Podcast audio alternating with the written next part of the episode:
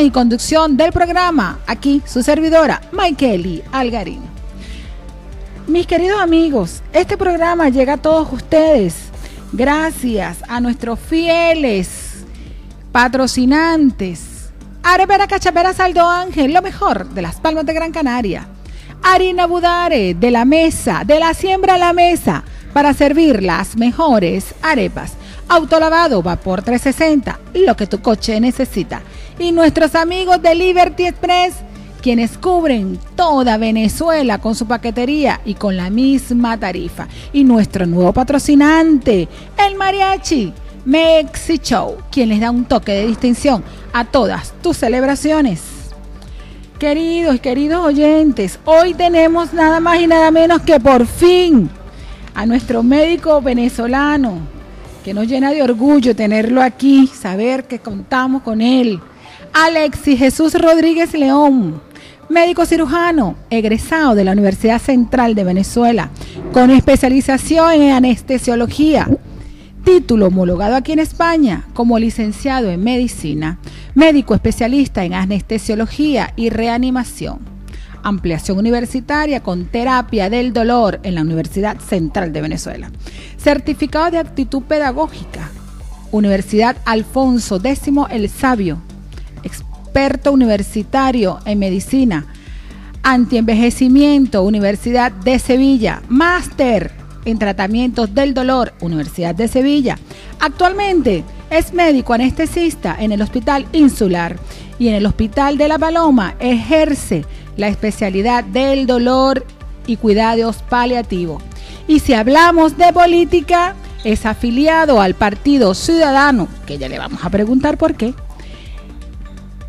Vamos a recordarle a todos nuestros oyentes si tienen algo que preguntarle a nuestro médico baluarte venezolano que nos llena de orgullo por estas tierras. Por el WhatsApp vamos a recordárselo 628-489391 o por nuestro chat en la www.rumberísima.es que nos escuchamos en todo el mundo. En positivo y contrarreloj en la mano de Michael Salgarín ya regresa.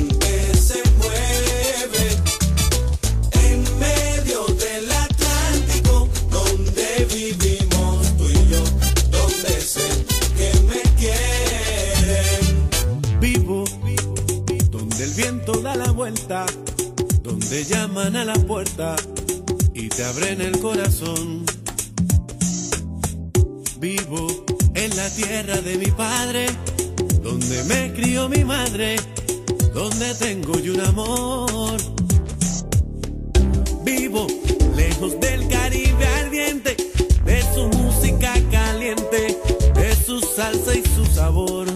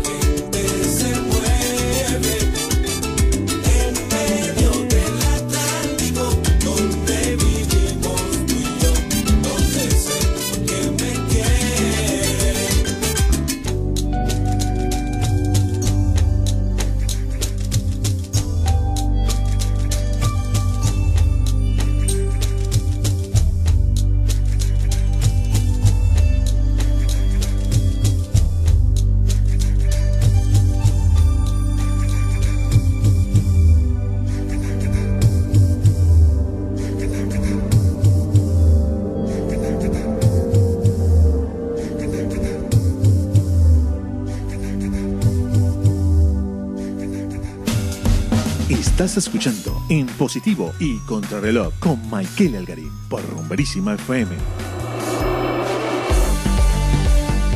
Aquí estamos de vuelta, mis amigos oyentes, mis amores, en positivo y contrarreloj que se convierte en la voz del pueblo. Y esta noche o esta tarde tenemos a nuestro querido médico que vamos a hablar bastante sobre el tema de la salud que nos golpeó después del COVID-19 y toda esta crisis sanitaria que nos ha tenido vuelto loco a todos y no solo a todos, o sea, a nivel mundial.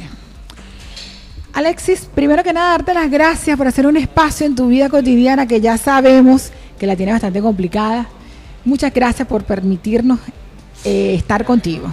No, gracias a ti, a tu programa, pues por la invitación y la verdad disculparme por no haber podido venir antes, pero bueno, aquí estamos y, y la idea sobre todo es eso, seguir siendo la voz de los emigrantes que estamos aquí, ¿no? Que ya nosotros tenemos una trayectoria, un camino que hemos andado y sabemos lo que nos cuesta. Y nosotros dejar una huella o una trilla para los que vienen detrás. Sí, Esa un poco es- de orientación, un po- ¿no? Eso es lo que queremos hacer. Vamos a hablar un poquito de, de la salud. Cuéntame de tú que estás en, o o has trabajado, porque yo leí tu currículo espectacular que viene del Miguel Pérez Carreño. Sí. Ya que tú has manejado los dos ámbitos, la salud Venezuela, la salud de aquí, háblanos un poco. ¿Qué te quedas con lo de allá? ¿Qué te llevas de aquí para allá? Mira, eh, la verdad que, que una de las cosas que debemos estar orgullosos es nuestra formación como médicos. Quería que lo dijeras tú. Nosotros afortunadamente en Venezuela nos formamos desde el punto de vista práctico para irnos a la guerra, irnos a trabajar. Desde el momento en que te gradúes, en donde tienes tu título de médico, puedes ir desde el centro de salud al lado de tu casa, que bueno, ya no lo llamamos sino el ambulatorio, hasta el Amazonas si es necesario atender partos y atender eh, heridos y lo que venga. Aquí la formación es diferente, es una formación mucho más teórica. Después de terminar la formación, viene la parte de presentar ese examen MIR, que a mí me llama mucho la atención y hay que decirlo. ¿Cómo se llama? MIR. ERMIR. Ermir. MIR es lo que significa es médico interno residente. Entonces, para entrar a, a a- a las especialidades se presenta un examen de medicina general. Pareciera que solo se presenta en España, pero no es la realidad. Nosotros en Venezuela también, para entrar a los diferentes posgrados, tenemos que presentar un examen de, de conocimientos generales, en donde se evalúa esa parte de conocimientos generales. Incluso tenemos una parte en donde eh, vale nuestra nota de pregrado y además un, un- un porcentaje, una entrevista psicológica. O sea, nosotros también presentamos un examen MIR y después nos enfrentamos al hecho que aquí, afortunadamente, un médico residente puede vivir con su sueldo y puedes vivir dignamente. En Venezuela no. En Venezuela, mientras eres residente, sigues dependiendo definitivamente de tus padres y sabes que durante un tiempo, de hecho, inicia la residencia y no sabes cuándo vas a cobrar los primeros meses, ¿no? Y no me imagino ahorita la situación, pues, Ahorita cómo pues ahorita es- debe ser de película, ¿no?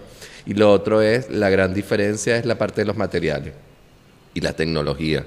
A veces en Venezuela desafortunadamente teníamos que hacer malabares para poder eh, atender a nuestros pacientes. Aquí afortunadamente pues todavía no vivimos esa situación. Prácticamente existen todos los recursos. Pero sí eh, sería algo que yo, cuando tú me dices que trasladaría, pues la parte de saberlo gestionar de forma adecuada, ¿no? Te- no podemos llegar de tener toda la bonanza que, entre comillas, tenemos ahora y mal gestionar lo- los recursos, ¿no?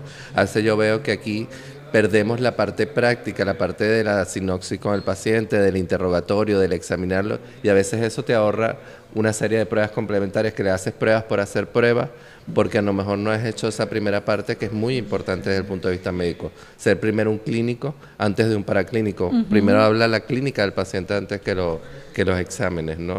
Los exámenes siempre son el complemento para definitivamente hacer la, corroborar tu El sospecha diagnóstico, diagnóstico. exacto, para tú comprobar el diagnóstico. No debe ser la vía para tú llegar al diagnóstico, ¿no? Ah, ok, qué interesante. Eh, ¿Qué te motivó el trabajo? No, ¿Qué miras de la salud pública después del COVID aquí? En cuanto al COVID, me refiero, ¿qué ha pasado en la salud pública con esta crisis? ¿La ves que has desmejorado? ¿La ves en la falta de material? La crisis llegó aquí, a la salud pública. ¿El Sí. por qué tanta evasiva? ¿El por qué llamas mm, miles de denuncias? ¿Por qué llamas a pedir una cita y te la dan para noviembre? Sí, definitivamente aquí está pasando y eso, recordemos para empezar que en España el sistema de salud es- son 17 sistemas de salud. Cada comunidad autónoma determina cómo es su sistema sanitario. Entonces aquí, para hablar específicamente de donde estamos, en Canarias, ya, ya había una serie de problemas con las listas de espera, la gran cantidad de, de eso, de exámenes que tenías pendientes, mucho tiempo para que te pudiera ver un especialista, mucho tiempo si te tocaba ser intervenido quirúrgicamente. ¿Pero por qué? ¿A qué se lleva eso? ¿Es la falta de, de médico, la falta de insumo? ¿Qué pasa? hay una falta de, de recursos, hay una falta de, de médicos. Eh, eh, En primer lugar, estamos en una en, en isla. No todo el mundo quiere venir a vivir a unas islas, una ¿no? isla, claro. Y además, eh, yo no sé si, si conoces, en este momento estamos pendientes de una oposición para definitivamente consolidar las plazas de los médicos, pero lleva más de 12 años en donde no había un concurso de oposición, con lo cual la mayoría de los médicos que estamos ahorita, del grupo joven, estamos hablando de 50 años en adela- de adelante, pues estas personas no tenemos plaza, con lo cual estamos inestables. Hay gente que tiene contratos mensuales, contratos cada seis meses, contratos anuales, con lo cual su sensación de, de arraigo en su sistema sanitario no es el más adecuado. Y por otra parte, el volumen. A veces tiene, te exigen, sobre todo a los médicos de familia, muy poco tiempo para poder hacer esa clínica del paciente. Entonces, definitivamente falta recursos, tanto personales, tanto personal como recursos materiales, ¿no? Más que todo administrativo, el desorden. Yo verdaderamente no hablaría de un desorden administrativo, hablaría de falta de, de verdaderamente recursos. De hecho, no se, no se mm, utiliza el porcentaje adecuado del Producto Interior Bruto de Canarias. Ajá. Se habla de que debería ser mayor el porcentaje que se dedica a sanidad y no es así. Hay un, una- un déficit en el porcentaje que se dedica a sanidad. Entonces, por eso es que tiene, tú comparas nuestra sanidad, no- de hecho nosotros somos, en los índices sanitarios somos de los más bajos De de España.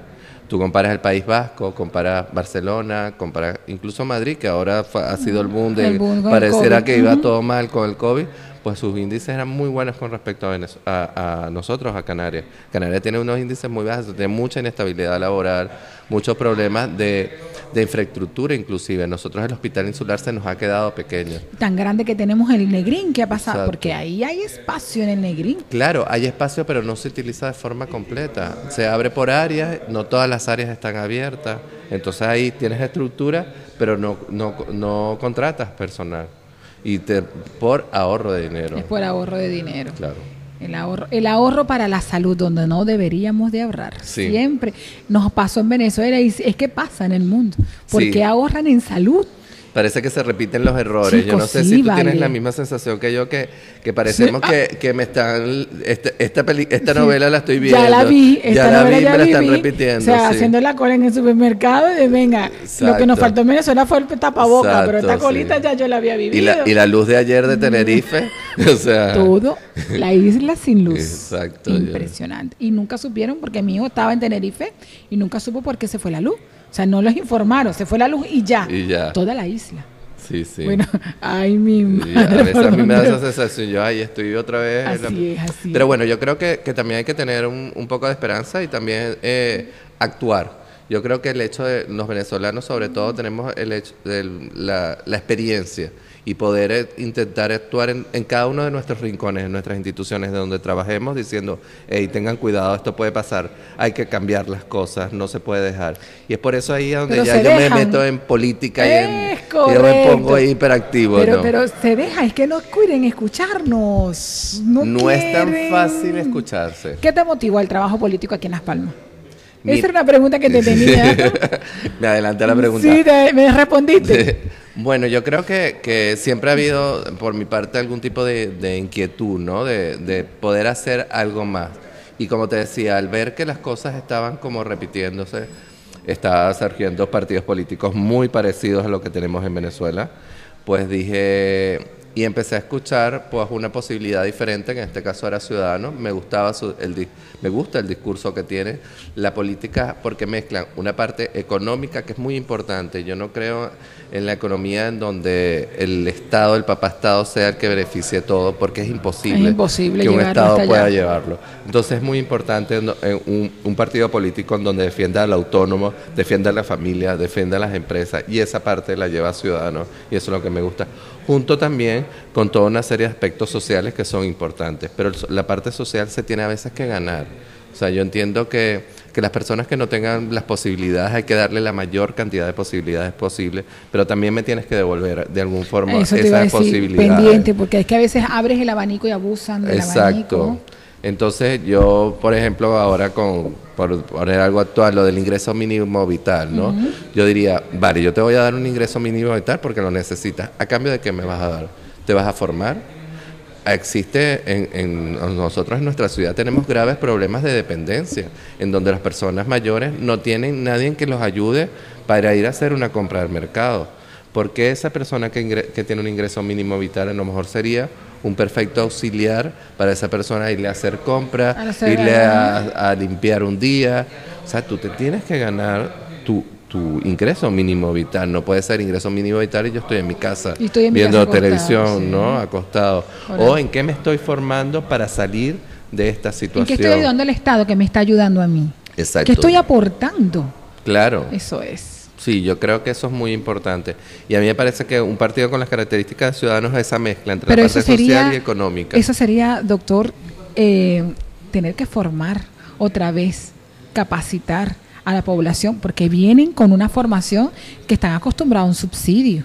Sí. Están acostumbrados, no sé si te ha pasado, que ha llegado un paciente, es que me duele aquí, es que me duele allá y no pudiera al médico, no pude ir a trabajar. Y lo que te está buscando es una baja médica. Sí, sí. Eso es, eso es el pan nuestro de cada día, te lo digo porque yo como autónoma que genero empleo, por eso es que yo le digo casi con todas sus letras, yo soy esa migración en positivo, al igual que usted. Entonces resulta que me traen un firmado por un médico, una baja médica, y que después en la noche yo lo veo ahí en el Parque, Santa Catalina bailando porque lo he vivido. Pero, ¿y la baja médica por qué fue? ¿Y qué criterio tuvo el médico para firmarte la baja médica?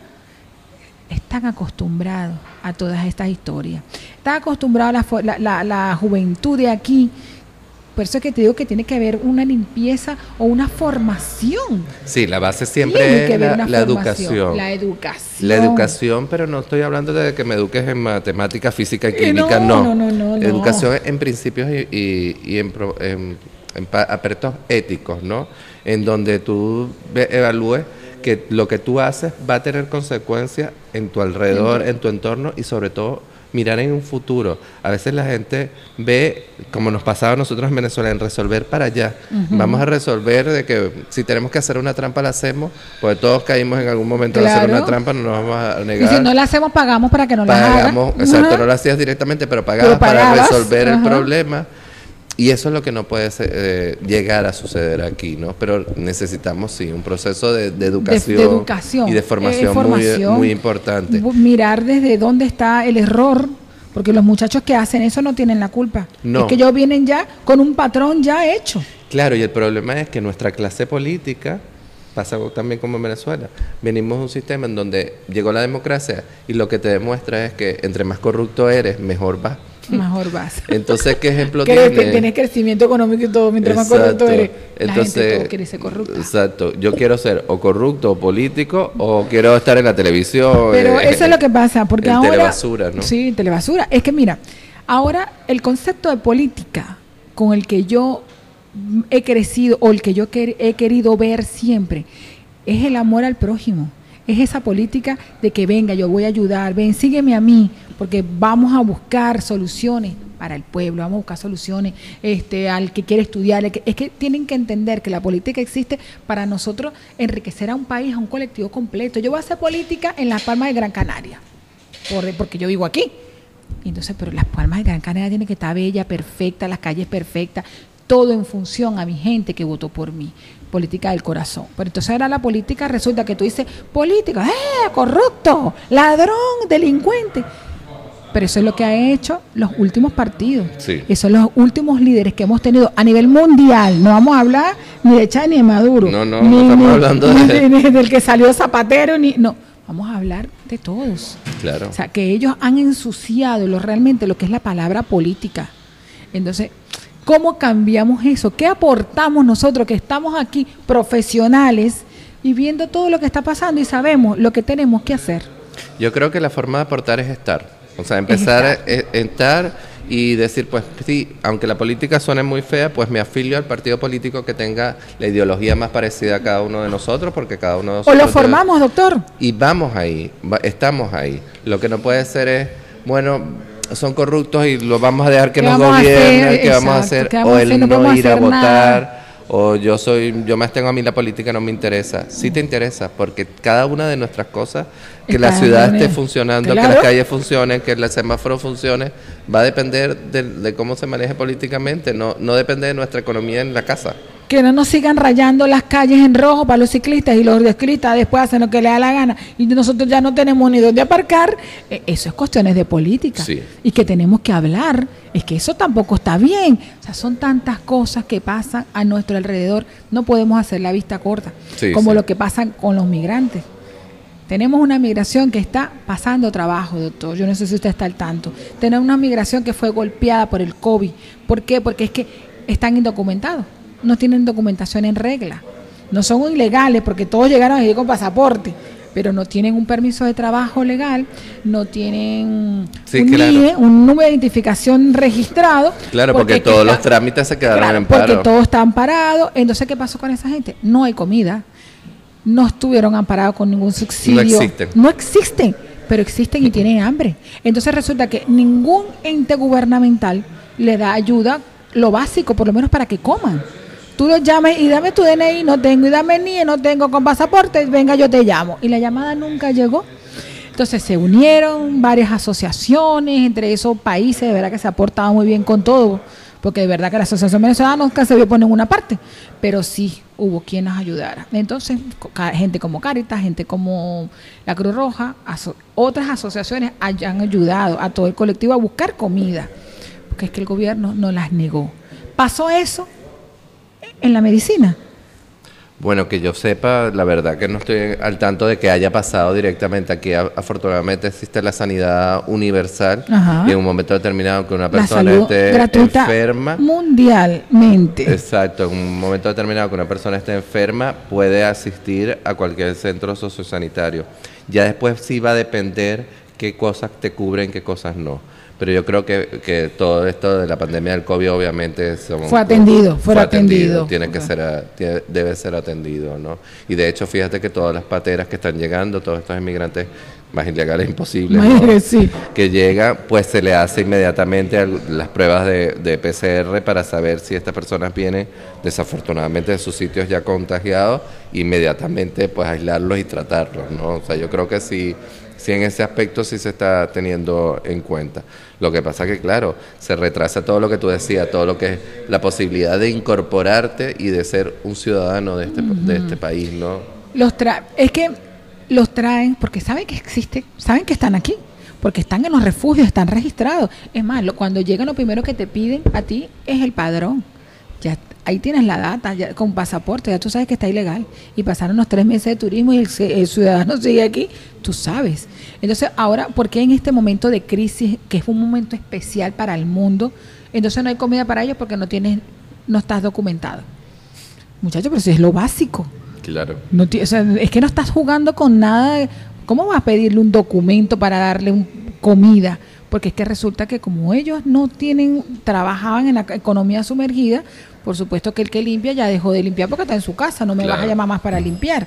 Y la construcción está parada porque entonces que ese es el que pegaba el bloque a, a mano de obra barata. Claro. Eh, Es que todo eso existe, no nos podemos cegar de todo. No, de hecho, existe. no nos podemos cegar con eso. eh, Tenemos que tener claro que España tiene una economía sumergida muy importante. Uh, Y que, y que se beneficia de ello. Claro. Es que es importante. Mira, es tan importante porque si no, no existiese la migración, fuesen más rígidos en el momento de cerrar sus fronteras para que el migrante no entre. ¿no? Es que nos necesitan. Claro. Entonces no me vengas a mí con cuento ahora que no le vas a dar el paquete de, de arroz, porque Claro. es que no resulta que... Y si se lo diste, estás pendiente, si ya, no, que ya yo te di uno la semana pasada. Claro. Lo que también tenemos que, que tener una balanza es el hecho de, y eso también lo vemos, ah, casi no en nuestro lado latino, pero sí en ciertas emigraciones que cuando le dan eh, comida en Caritas, pues esto no me gusta o esto no es de mis costumbres. También existe. Entonces eso también hay que, que evaluarlo y quizás pues simplemente pues adaptar. Yo incluso no te digo no le des, sino adaptarlo porque para que le des galletas o le des harinas que no vayan a utilizar, pues no mejor darle la galleta y la harina al latino que, lo, que lo- tiene lo una costumbre dijiste. parecida y a esa persona pues tendrás que darle quinoa o tendrás que darle otras Esos son cosas. filtros que se... Es que tú mismo lo Tendrás que dijiste. hacer esa, esa evaluación porque si no estás perdiendo lo Estás que perdiendo estás el dando. tiempo, el dinero y tienes a la gente molesta. Exacto. O sea, y- no estás haciendo nada. no es que nosotros le nada. damos, es que lo votan, pero es que hay un filtro. Es que tú sabes que ellos son X cultura y no, y no, No comen- no eso comen no saben eso. ni siquiera qué es. Exacto, ¿Cómo no tú le vas a dar una harina pan a un senegalés? No saben qué es eso. Exacto. Por decirte, por decir algo. Claro, algo que nosotros manejamos, porque Algo a lo mejor a mí me dan una harina de las que ellos utilizan, una carne de las que ellos utilizan y, yo no las uso. yo no sé, si- no sé para qué es esto. Entonces, eh, por eso es que lo dijiste temprano, es que las cosas, los diagnósticos, para Sí, que yo soy esto muy pragmático. es que tiene que ser así. Entonces, y hay voluntarios que pueda hacerlo, pero es que no lo hacen. Sí, yo hay creo cosas que, que, no lo hacen. que hay que trabajar mucho con, con las diferentes asociaciones. Eh, a través del partido político en su momento se planteó, sobre todo para la parte de Venezuela, a través del cabildo, a- después no se, no se aprobó, en su momento lo trabajamos con, con el PP, aunque yo no pertenecía al PP, era intentar que se trabajara era a través de las asociaciones, porque cada asociación conoce a su gente. Claro, Conoce quién es el vago, quién es el que es proactivo, quién es el que le sirve para organizar, quién puede ser su propio voluntario y quién puede hacer que las cosas funcionen mejor. Si nos vamos a, a una situación general, pues a veces no conoces la idiosincrasia No, no de cada nada. y cada idiosincrasia es muy diferente. y El perdemos mundo- tiempo, ¿verdad? Que lo perdemos. Sí, nuestro Doctor, mundo vamos a dejarlo para el próximo segmento. y vamos a publicidad. Agradecerle a nuestros patrocinantes es parte de lo mejor de todo. Esto es publicidad. No, yo no hablo bastante. Amigos, cuando son las 20 horas en Canarias, una hora más en Madrid, 3 de la tarde en Caracas, Venezuela, es momento de hablarle de un lugar mágico y lleno de nostalgia por lo nuestro. Es el momento de la arepera cachapera Salto Ángel, lo mejor de las palmas de Gran Canaria. Comida 100% venezolana, un lugar que huele a Venezuela un lugar que sabe a Venezuela. Sus cachapas, tienes que probarlas, sus empanadas, las arepitas de reina pepiada, arepita con nata criolla, ay, la parrilla maritierra, por Dios, la chicha andina, la chicha criolla, un papelón con limón, no, indiscutiblemente, arepera Salto Ángel es del más allá. Ubícalos en la calle Néstor de la Torre, número 48, o llámalos al 828 044 790 y todas sus comidas para llevar por las aplicaciones Uber Eats, Justy y Globo. Arepera Saldo Ángel, lo mejor de las Palmas de Gran Canaria.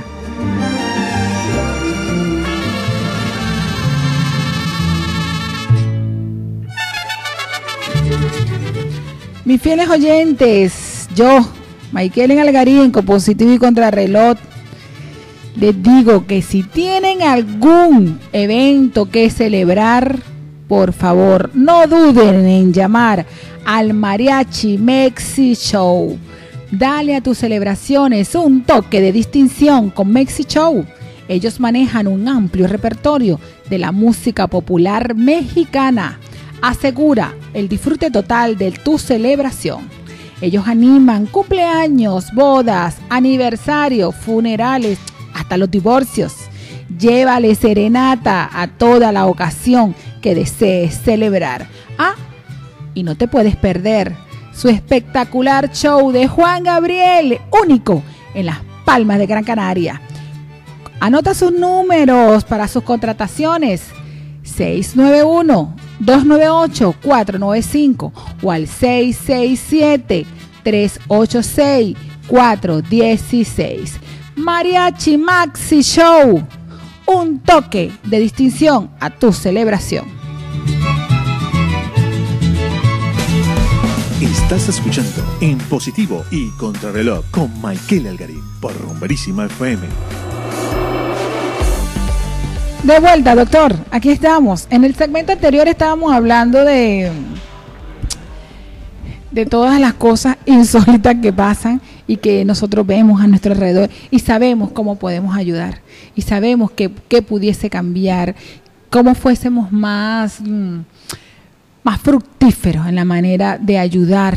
Porque yo no digo que el gobierno o que las diferentes instituciones de Canarias, que se han portado muy bien, de verdad, no lo niego, si gestionaran sus trabajos de otra manera y contaran con nosotros, todo fuera más rentable para todos en cuanto a tiempo y a dinero. Sí, efectivamente. Yo creo que es un problema no de voluntad, porque la voluntad existe, existe, sino un problema de, muchas veces de, gestión, de cómo llegar a, las diferentes asociaciones, los diferentes colectivos, ¿no? Sí, de pues eso somos un mix los emigrantes somos un mix, cada uno es diferente y cada, cada cultura es totalmente diferente, sus necesidades también son en un momento determinado diferentes. No es lo mismo un inmigrante que acaba de llegar, que nosotros llevamos 10, 12, 15 años aquí, en donde ya digamos que tenemos una cierta estabilidad que algunos hemos logrado, pues es muy diferente nuestras necesidades, ¿no? Pero hablando de eso que estás diciendo en este momento, yo le he dicho a mi familia que vienen llegando no hace mucho, yo creo que ustedes las han tenido hasta más fácil en serio, en medio de tanta crisis, ahorita tanta este, desestabilización mundial, eh, yo veo que la han tenido más fácil, porque a mí me costó muchísimo conseguir aquí, porque yo fui migrante indocumentada. Yo fui una de ellas. Yo no tuve la dicha que ha muerto usted llegado con sus papeles. Yo no. Yo, porque tenía doble nacionalidad. Oh, Mis padres son canarios. Yo no, doctor. Yo llegué aquí como turista, eh, como turista y me quedé. Me quedé porque yo tenía la necesidad de quedarme. Y no pasé tres años, pasaron cinco. Cinco largos años de siempre Dios de mi mano, de verdad que a mí nunca me faltó nada, pero la necesidad estuvo, el choque con tantas cosas, por eso es que yo soy... El existir y no existir. El existir y no existir, en querer hacer cosas y no puedes hacerlas, ¿vale? Yo soy fe y testigo de todo ese tema. Entonces, saber decirte, es que tú lo has tenido más fácil. Porque esa cuestión, a lo mejor existía el bendito refugio, a lo mejor existía eh, eh, esa, esa, esa opción de que, mira, anótate en la refugiada y, espérate tus tres años, te vamos a dar provitoriamente este NIE, este permiso de trabajo. Eso antes no existía. ¿Tú sabes todo lo que yo me hubiese ahorrado? Entonces yo digo, ustedes lo han tenido más fácil.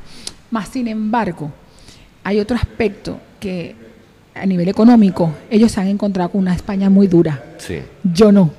yo me encontré con una España fructífera, aunque había un, ¿te acuerdas de ese boom inmobiliario? Sí, la que hubo crisis, esa crisis? la crisis. Bueno, pero claro, yo venía de un país que realmente era tenía Sí, crisis. nosotros nos burlábamos entonces yo me crisis. burlaba. Yo decía, Sí. bueno, pero la crisis del español es que no, en vez de comprar cuatro tipos de queso, ahora compran dos. Esa es la crisis que tiene el español. Exacto. Porque yo sí venía de un país en crisis, yo conocía la crisis de cara. Entonces, claro, para mí era una Venezuela, una España que estaba en la bonanza. Sí. Ahora, en la España que está ahora, que me está tocando vivir, me siento en Venezuela. Sí. Siento que ando jalando. ¡Ay, Dios mío, hay que ahorrar aquí. Eso está pasando. Con Sí, lo que- yo creo que efectivamente para nosotros, sobre todo en el momento que llegábamos, que hablaban de crisis, pues hablaban de una crisis que para nosotros no la vivíamos, ¿no? Porque No era que bueno, que no podíamos ir tanto tiempo de vacaciones, que en vez de un mes, pues 15 días. Pues mira que para nosotros ir de vacaciones era una cosa de lujo. En cambio ahora sí, yo creo que, que va a costar, sobre todo aquí en Canarias, dependemos mucho del turismo y hasta que esta situación del COVID no permita reactivar el turismo, uno va al sur y, y da lástima. Da lástima, Da, muchísima tristeza. Lo que Parece era. además con el calor que hay abajo y, y el sol permanente y el desierto, parece un pueblo del lejano oeste, ¿no? Todo cerrado, todas esas Todo cosas tan cerrado. hermosas que teníamos Sí, abajo, todo sí. está cerrado. Lo que también yo creo que como toda situación de crisis hay que también sirve de un toque de atención y decir, bueno, obviamente el turismo aquí va a seguir siendo un pilar importante, pero también hay que buscar otra Claro, es que el dinamizar la economía. Doctor, es el- la actividad principal de Pero casi única. Sí, sí, sí, eh, eh, es correcto. El problema es, la que es casi única, es como, y depender siempre de un solo producto es malo. Ajá. Nos pasaba en Venezuela, con el petróleo dependíamos pasó. del petróleo, te acuerdas Arturo Rápido, tenía que sembrar Sí, el petróleo. que sembrar petróleo. Yo creo que también nosotros aquí en España debemos buscar la forma de sembrar el turismo, ¿no? Y no que todo dependa solo exclusivamente del turista que viene, ¿no? Hay que diversificar otras otras alternativas, la- las nuevas tecnologías, eh, las ubicaciones estratégicas que ¿Está tenemos. preparado el canario para esto? ¿Está Para- preparado? Yo creo que para las nuevas tecnologías, ¿te refieres? Para la tecnología sí. El saber que no podemos vivir solamente de- del turismo. ¿Está preparado? Porque aquí toda, tú te vas a los pensos de las carreras y a las escuelas de hotel, es que todo es hostelería.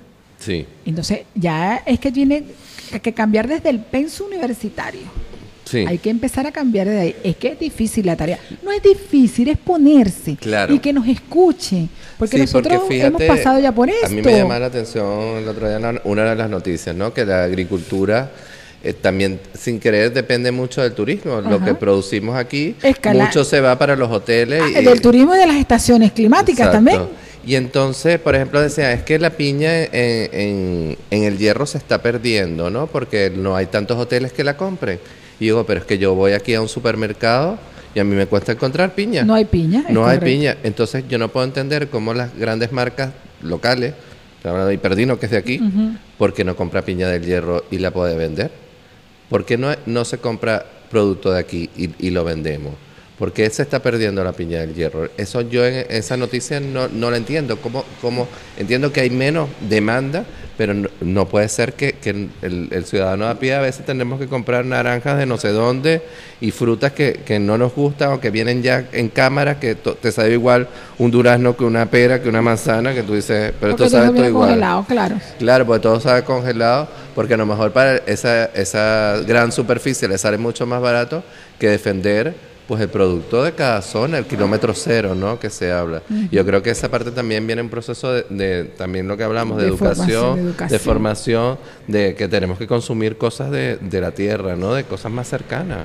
Y que además los, los, los grandes empresarios tengan también en cuenta eso, porque es una cadena, ¿no? Yo puedo intentar comprar la piña, pero si no la consigo, pues termino comprando la manzana de no sé Sí. dónde, ¿no?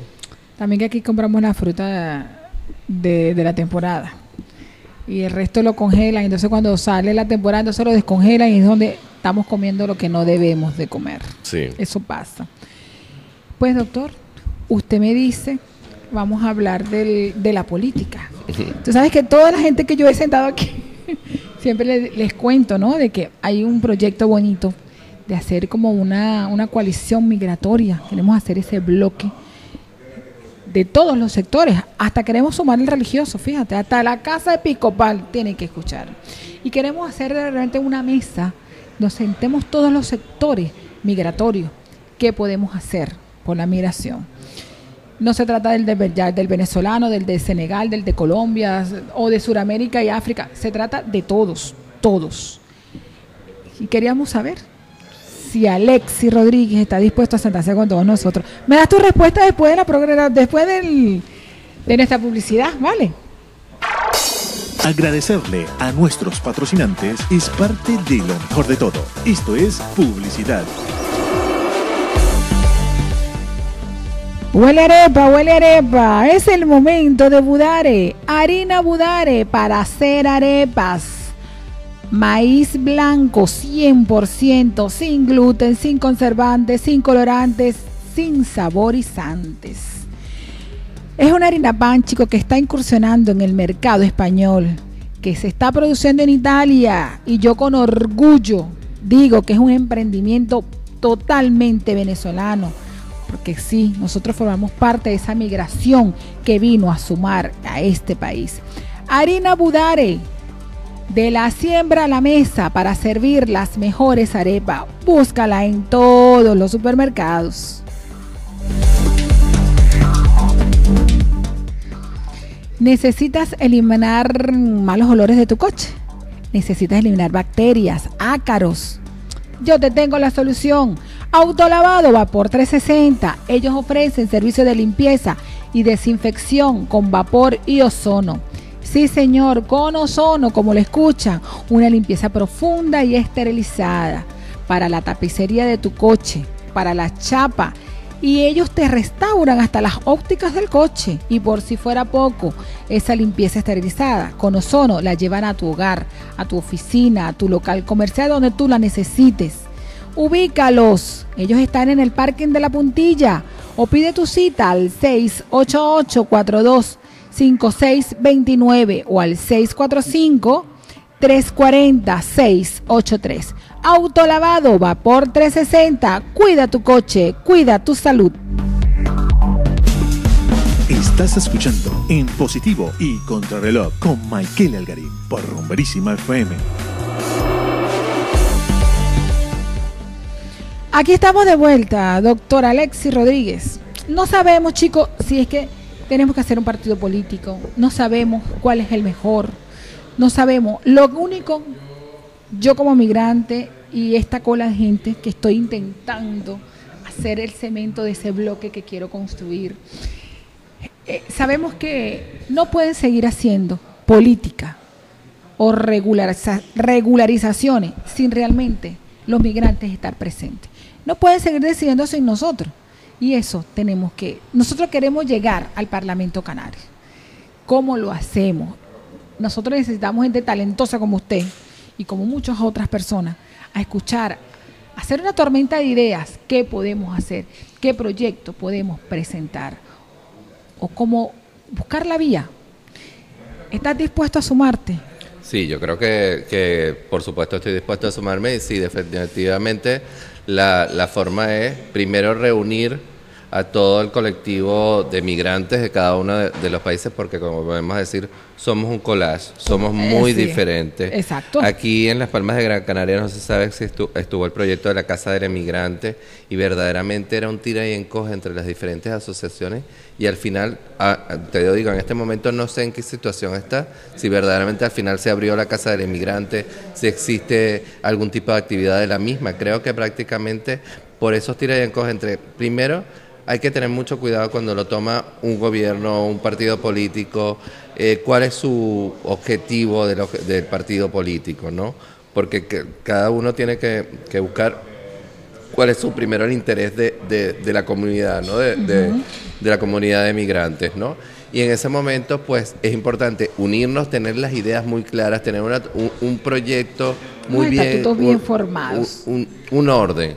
Y bajo ese orden, pues quizá tocar algún partido político, si esté formado, o incluso pues la posibilidad de formar un- una Sí, eso que te asociación. digo, no sabemos si es- nos adherimos, adherimos a un partido político, dependiendo qué es lo que vamos a escuchar, o realmente nos, no, Yo nos creo que a veces hay que, que utilizar las herramientas que tenemos.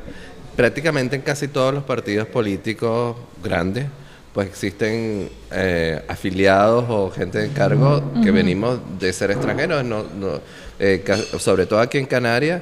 Si tú ves el Parlamento, muchos son nacidos en Venezuela, pues nacidos Es cierto, en- es cierto, sí. Pues son esa gente a la cuales puedes tocar y en un momento determinado son las que pueden meter un proyecto de ley, un, una un proyecto no de ley, una moción en, en en un parlamento, en un ayuntamiento.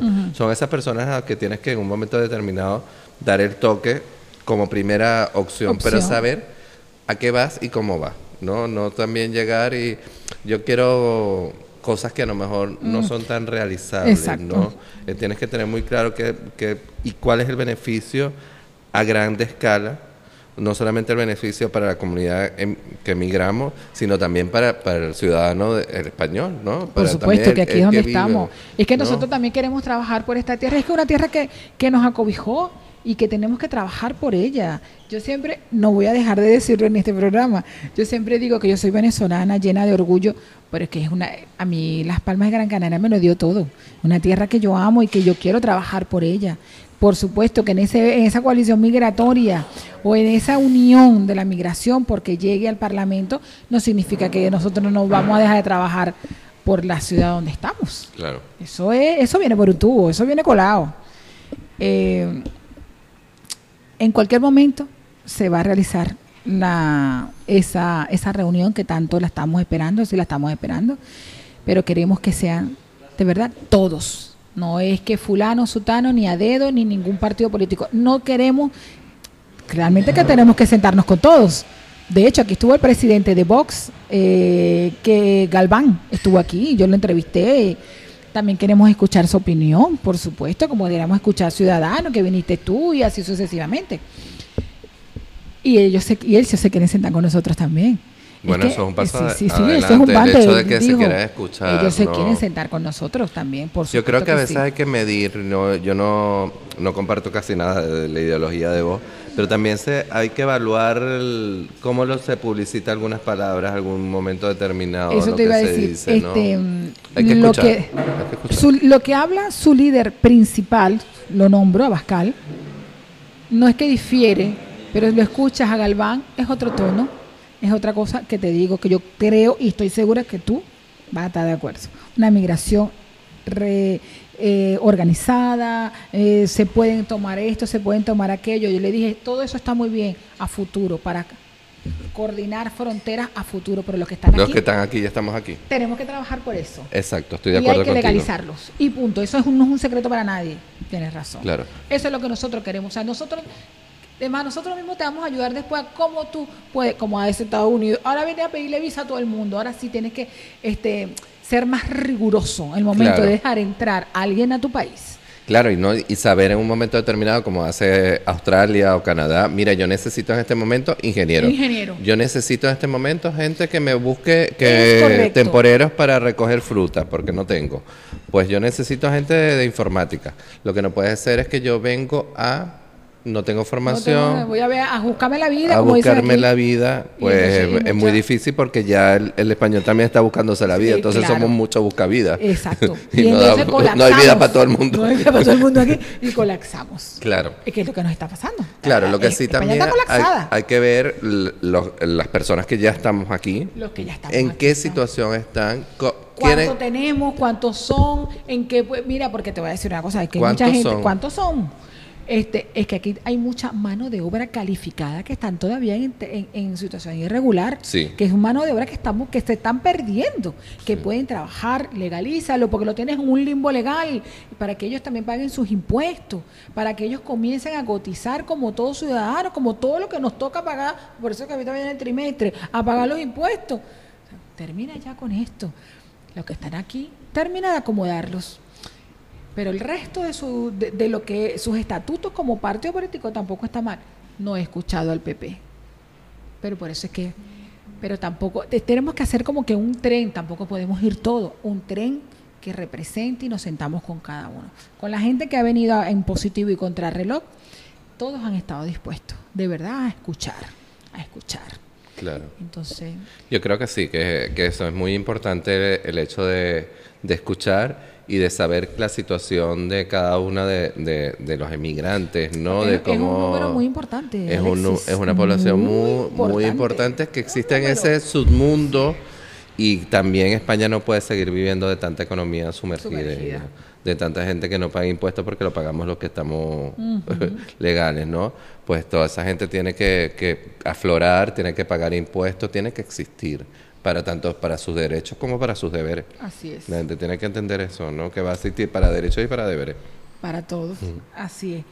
Invitados, eh, me encanta que de verdad hayas aceptado sentarte con nosotros y que no te extrañes cuando te llegue la invitación a, a buscar ese, esa alianza entre toda la migración. No es Venezuela, no es, eh, no, es todos, ¿vale? Nos vamos a sentar en un momento representantes de cada uno y a llegar a un consenso. No, y además un aspecto que a veces no tomamos en cuenta también es importante la cooperación internacional. Cómo España puede lograr como potencia y sobre todo a nivel iberoamericano, pues cooperar para todas las situaciones que están sucediendo en cada uno de nuestros países, ¿no? En cómo evitar que muchos, porque la mayoría del que migra, y eso estoy seguro que estamos de acuerdo, no quiere migrar. Por supuesto. Todos emigramos por necesidad. Por necesidad, porque nuestros países están en Hay un porcentaje están- muy pequeño que sí tiene ese, ese espíritu aventurero de que sí, yo quiero ir a vivir y conocer mundo, pero la mayoría no. ¿Por qué cogiste España? Porque mis padres son canarios, Ah, ok. mis padres son gomeros. Fueron Ah, de esa gente que emigró a La Venezuela. gente buena y bonita. Sí, la gente Los gomeros bonitos. Pues los gomeros que emigraron, pues me tocó a mí emigrar. Y te digo, mi padre es más venezolano que yo. Mi padre... Ellos han sufrido más que nosotros, Sí. ¿verdad que sí? Les Sobre todo, más. es una población que tenemos que tomar muy en cuenta. Ese anciano que ha tenido que regresarse con toda la situación que sabemos específica de eso sí de Venezuela, que no se cumple el convenio de la parte de, de- de la pensión, entonces esas personas no existen. Y el inmigrante retornado, sí lo... ¿Esa tu pensión sí la, la solicitaron? Sí, pero eso es una ayuda puntual y ya está. Y ya Ah. después no tienes más nada. O sea, tu pensión tú no cobras pensión, tú dependes de tu familia. Claro. Entonces, Pero tú sabes que yo eh, leí en estos días, no hace mucho tiempo, que de hecho se le di la información a mi madre, este, que ellos i- podían pasar ya desde las cotizaciones. O sea, yo creo que es para nosotros. Claro, somos los jóvenes los que pasamos nuestras cotizaciones. es que el convenio existía, sí. el convenio existe. Nosotros, los, los que tuvimos cotizaciones en Venezuela, traemos nuestras cotizaciones a- Ah. para acá y eso nos permite las por- suman? nos la Ok. suma y más fácil la jubilación. El convenio que no se está cumpliendo es el convenio cuando una persona está jubilada. Allá. Aquella persona que está jubilada allá y se, se supone que si se venía a vivir a España, esa persona debería recibir una pensión aquí. Venezuela pagaba su, seguía pagando la pensión a España y España completaba porque la diferencia de moneda, pues, o sea, no es lo mismo tantos millones de, de bolívares a euros. Eso no se cumple. O sea, todos nuestros nuestros mayores deberían que están jubilados en Venezuela deberían estar cobrando aquí, aunque sea una pensión mínima, y eso no se cumple. Se han dado ayudas puntuales, pero la mayoría de esos ancianos están viviendo ¿Y quién de tiene nosotros. eso? El gobierno. Sí, eso, es un- eso es un incumplimiento de ley. Eso es una ley que existe que no se cumple. No se cumple un convenio internacional entre Venezuela y España. Y de hecho, en su momento, Ciudadano hizo una, una declaración institucional por parte del Ayuntamiento de Las Palmas de Gran Canaria, en donde se instaba al, go- al gobierno de Canarias para que a su vez, porque es un problema estatal, no un problema, el problema de la inmigración es que por mucho que intentemos hacer cosas aquí, la mayoría de nuestros problemas se van a nivel España, a nivel del Parlamento, del Congreso de los Diputados. Y entonces ese- esa propuesta de ley no se cumple. Está la ley en la cual hay un convenio internacional donde las pensiones de Venezuela deberían cobrarse aquí y no se cobran. Y no se cobra. No se cobra. Entonces todos esos ancianos que tenemos aquí, que fueron personas que, que emigraron o venezolanos que han vivido toda la vida allá y ahora se vinieron porque se vinieron sus hijos y se tuvieron que venir y a lo mejor fueron profesores allá o fueron cualquier cosa y estaban cobrando su pensión una vez que llegan aquí y no cobran nada. Eres, un mantenido de tus padres, de tus hijos. Vale, pero ¿y qué? Hay una parte... Ok, la tienen que cobrar aquí porque es un convenio, porque anteriormente en, en ese en esos débitos de, de la seguridad social en Venezuela, una parte venía a España. Sí, España pagaba, o sea, Venezuela le pagaba la- a- directamente a, a España. Tengo, Porque- s- 100 mil eh, Españoles. españoles. Eh, venezolanos, o sea, venezolanos, españoles, pensionistas, tengo pensionistas venezolanos que están viviendo en España. Ajá. Pues la seguridad social venezolana pagaba la seguridad social española ese dinero. Que ahora, como no hay dinero en No Venezuela, pues no lo paga.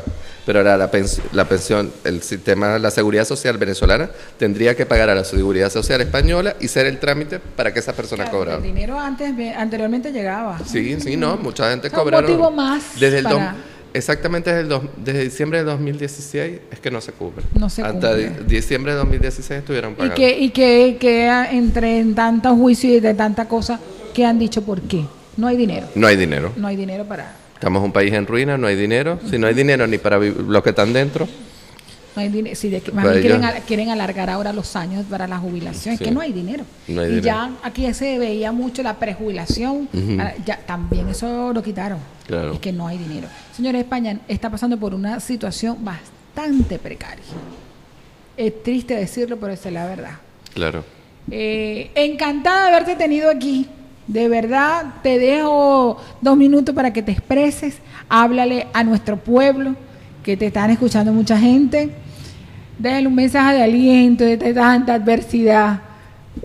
Bueno, yo creo que el mejor mensaje es que quizás tenemos que, el momento que llegamos a, cualquier país, a donde vayamos a emigrar, tenemos que saber que tenemos que adaptarnos a las normas de ese país, a la situación histórica que estemos vi- viviendo en ese momento y tratar de empezar a, caminar, de meternos en ese, en ese tren que significa emigrar, venir con tu maleta y tratar de en lo posible buscar la forma de empezar a, a- ir a la parte legal, a existir, para que tengas tanto derechos como deberes, pero que tengas sobre todo derechos. Si no existe, si te acomodas en estar en una economía sumergida, en, bueno, yo le limpio a alguien, yo ayudo a alguien, pues eso hace que no existas. Y al no existir no puedes reclamar, no puedes tener derecho, te disminuye toda tu calidad. Y por otra parte, pues saber que, nosotros mismos podemos ser parte de las herramientas de cambio, ¿no? Así es. No me quiero ir sin antes aclararte algo que dijiste una cosa y no te interrumpí porque dejé, dejé que hablaras. Te iba a hablar de la casa migrante. Sí existe y usted está trabajando. De hecho, eh, la presidenta estuvo aquí, se llama, es la señora Isabel Alfaro. Tuve una entrevista con ellos, sí, ellos están trabajando. Ahí están varias asociaciones. La Casa Migrante es la estructura, ¿vale? Que le dio el ayuntamiento Sí. en su momento. Creo que tuviste en la inauguración, toda esa historia. Ahí ya hay varias asociaciones trabajando como comisión gestora. Entre eso está la Federación Países, que los une a, 34, a 37. Eh, ahora en septiembre comienza el mundialito que viene de la Casa Migrante.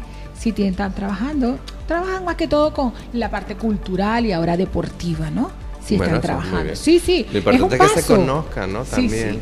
Que Claro. nosotros mismos los conozcamos. Ese, por eso es la reunión y, y queremos escucharnos a cada uno el punto de vista. y Porque, hacernos publicidad. porque es un enriquecimiento. Mira, yo aquí sentadita, así como estoy contigo, he tenido un enriquecimiento de todos. Claro. Aquí ha pasado Bolivia, Casa Perú, Casa Argentina. Hemos tenido mucha gente de más. De, hecho, me preguntaron, doctor, ¿por qué tantos africanos en tu programa? Es que es un colectivo muy grande. Claro, estamos Es al lado. Importantísimo. Mira, los senegales, los de Marruecos, y pare usted de contar. La Casa Migrante se está trabajando. La Casa Migrante vamos a, a- a- a ayudar a que esto realmente ese proyecto no lo que conozca. se conozcan todos. Dicho esto, aprovecho yo también para despedirme, pero no sin antes darle las gracias a mis patrocinantes. Arepera Cachapera Salto Ángel, lo mejor de Las Palmas de Gran Canaria. Autolavado, Vapor 360. Muchas gracias. Harina Budare de la siembra a la mesa para servir las mejores arepas. Muchísimas gracias. Liberty Express, quienes cubren toda Venezuela en su paquetería por una misma tarifa. Muchas gracias. Nuestros amigos, los mariachis Mexi Show, no se olviden de su show en vivo de Juan Gabriel y dale un toque de distinción a tu celebración. Nuestros amigos de Liberty, ya los nombré, nuestros amigos, La Quesera. Original El Llanero. Chicos espectaculares de Apure, Venezuela, quienes hacen el queso llanero, quienes hacen el queso telita, quienes nos elaboran el queso de mano, la nata criolla. Qué cosa más rica. Ellos están allá en Tenerife. No se olviden de ubicarlos por sus redes sociales. Así se llama. Quesos El Original, El Llanero. Michael Algarín, con su programa en positivo y contrarreloj de la mano de Rumberísima 93.4 y por todo el mundo por la www.rumberísima.es le dice muy buenas noches y hay un punto en tu vida que te das cuenta quién importa, quién dejó de importar, quién nunca importó, de modo que no te preocupes por la gente de tu pasado hay una razón por la cual no están en tu presente ni estarán en tu futuro. Muy buenas noches.